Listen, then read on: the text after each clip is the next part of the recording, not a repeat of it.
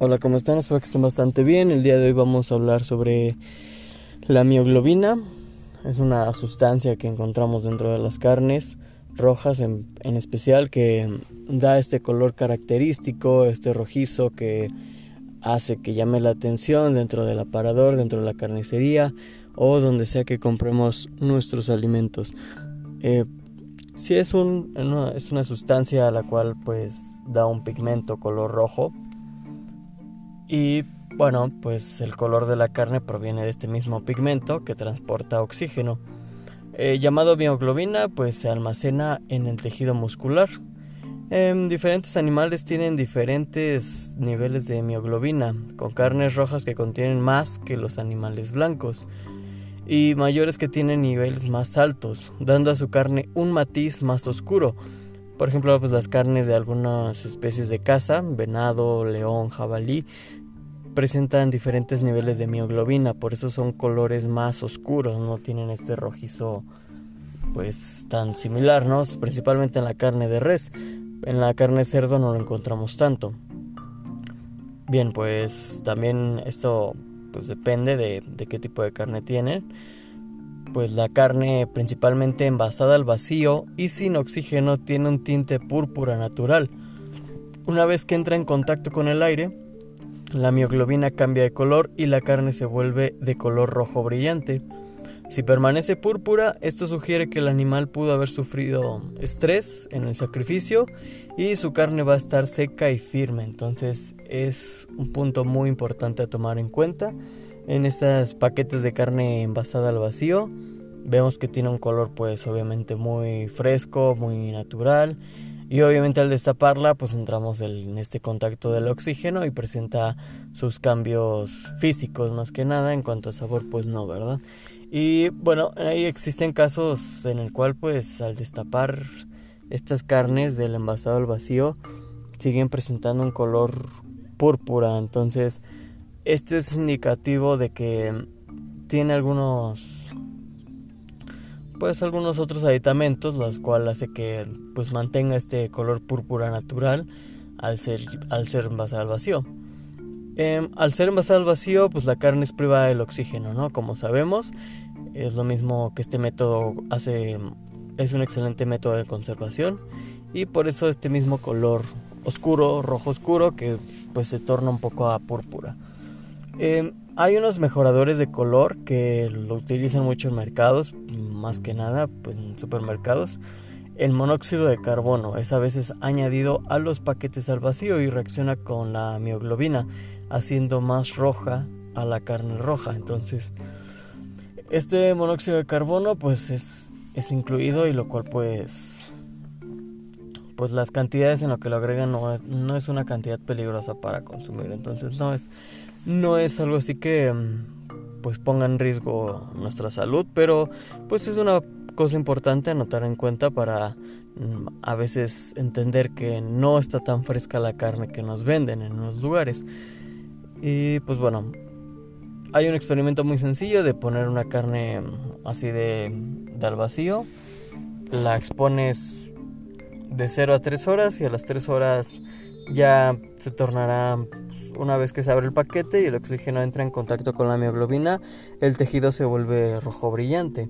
Las dejas un poco más, a la, las deja, no sé, si continúa exponiéndose continuamente al oxígeno, la carne se oscurece gradualmente. A la próxima de unas 7 horas, pues la carne se vuelve más roja cuando el oxígeno reacciona con la mioglobina y se va tornando un poco café por más tiempo que la deje uno afuera y por lo mismo, ¿no? Esta exposición al oxígeno, lo que le da un a la carne un, un color café rojizo. Entonces, pues bueno, la carne puede almacenarse, pues lo recomendable es hasta unos 9 días. 9 días con excelentes condiciones de conservación. Si compramos un bistec, si compramos, no sé, unas costillas, etcétera, ¿no? Eh, un aproximado son nueve días. Obviamente no es lo recomendable que dure tanto tiempo, ya que entendemos que se puede alterar el producto, alterar ciertas situaciones organolépticas y lo cual pues puede afectar gradualmente al pues no digamos que al sabor, pero pues sí, sí afecta el sabor, pero no en gran medida. Afecta más que nada pues la frescura del producto. Entonces, bueno, ese es un, unos indicativos muy perfectos y el por qué la carne luego nos preguntamos por qué la compramos rojo brillante rojo, así un rojo fuerte, un rojo vivo y al par de unos dos días ya se torna café. Incluso si la dejamos mucho más tiempo, pues empieza a tornar unos colores, tonos grisáceos, entonces en, las orillas y demás, ¿no?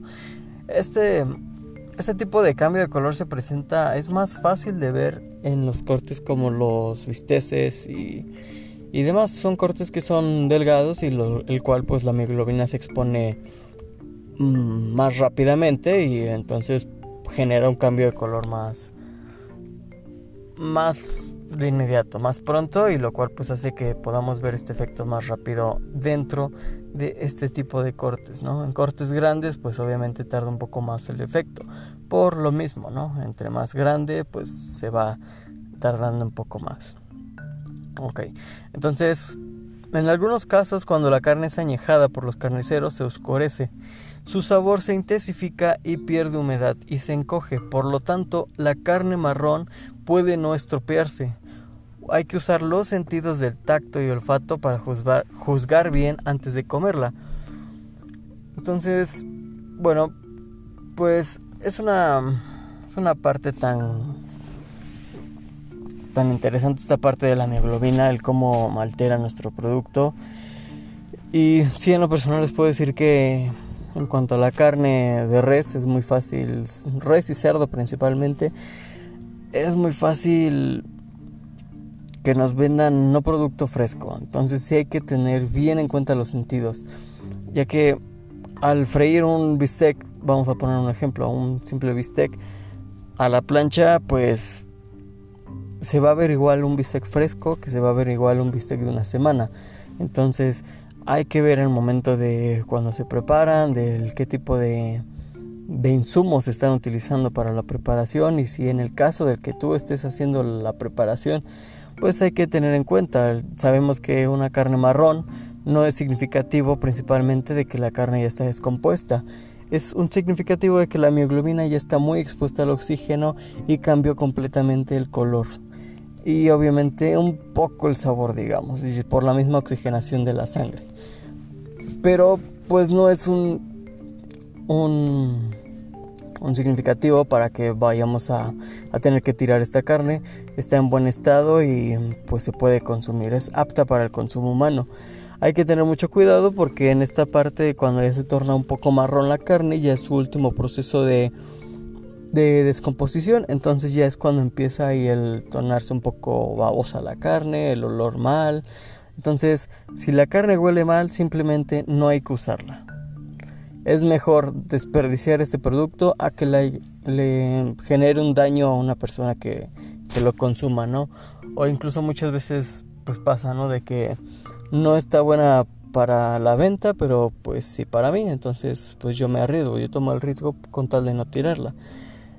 Eh, también hay que evitar ese tipo de acciones, ya que pues no sabemos cuándo va a ser, nos va a hacer realmente un daño esto y, y el querer ahorrarse por no querer tirar el producto, pues puede ser contraproducente, ya que podemos decir que vamos a gastar mucho más en medicina, en médicos, al, contraer una enfermedad o una infección pues ya más peligrosa, ¿no? derivada de la carne.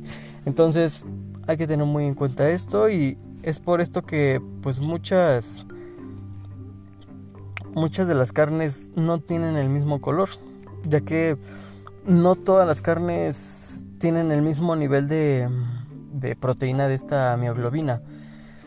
Entonces, y también dependiendo de qué músculo del animal estamos hablando, el color del que va a tornarse. Entonces, pues sí. Entonces, un claro ejemplo, pues los niveles ¿no? de mioglobina simple, no, no son los mismos dentro de todos los animales. Dentro del cerdo, dentro de la, la res, dentro de, del cordero, etcétera. Entonces, bien, pues cuanto a los más altos niveles de mioglobina es más oscura la carne y más roja.